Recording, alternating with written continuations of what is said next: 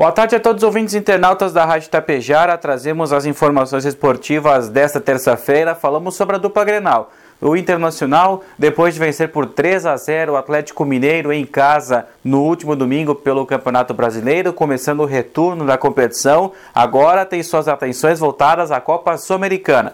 Na próxima quinta-feira, o Colorado enfrenta o Melgar no Peru pela primeira partida da fase de quartas de final da Copa Sul-Americana. Colorado tem duas notícias importantes que são jogadores essenciais. Os meias Alan Patrick e Tyson estão recuperados de lesões e agora estão à disposição do técnico Mano Menezes para começar jogando ou ficar pelo menos à disposição no banco de reservas na partida da próxima quinta-feira que inicia às 7h15 da noite no estádio do Universitário em Lima, no Peru.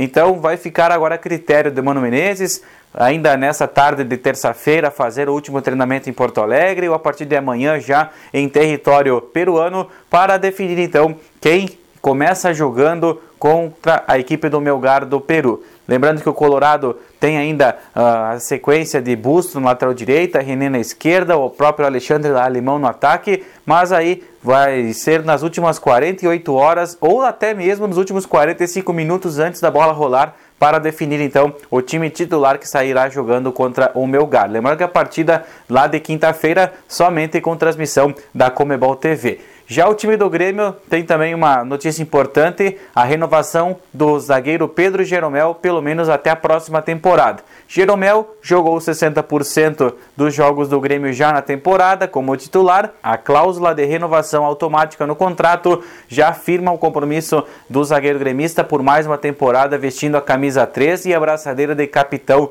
da equipe do Grêmio. Jeromel que chegou em 2013, no final daquele ano, para reforçar o tricolor na, na então temporada 2014, Libertadores, enfim, principais títulos aí, a Copa Libertadores 2017, a Recopa Sul-Americana 2018, vice-campeonato mundial também 2017, além, é claro, dos campeonatos estaduais e Recopa Gaúcha que o Grêmio vem conquistando nas últimas temporadas. É um incremento já positivo para a temporada que vem, quem sabe com o Grêmio já na Série A, reforçando ainda mais o seu time para a disputa da temporada de 2023, mas uma questão de liderança, até porque Jeromel em sua fala destacou que serve de exemplo para os jovens que estão subindo ao profissional do Grêmio, então é a sua experiência dentro do futebol gremista, principalmente depois de ser convocado para a seleção, disputar uma Copa do Mundo. Então, ele tem um compromisso firmado com os jovens gremistas também que surgem das categorias de base para trazer sua experiência e também dicas aos jogadores que estão subindo do profissional. Portanto, é um nome chave que segue no Grêmio para a temporada do ano que vem.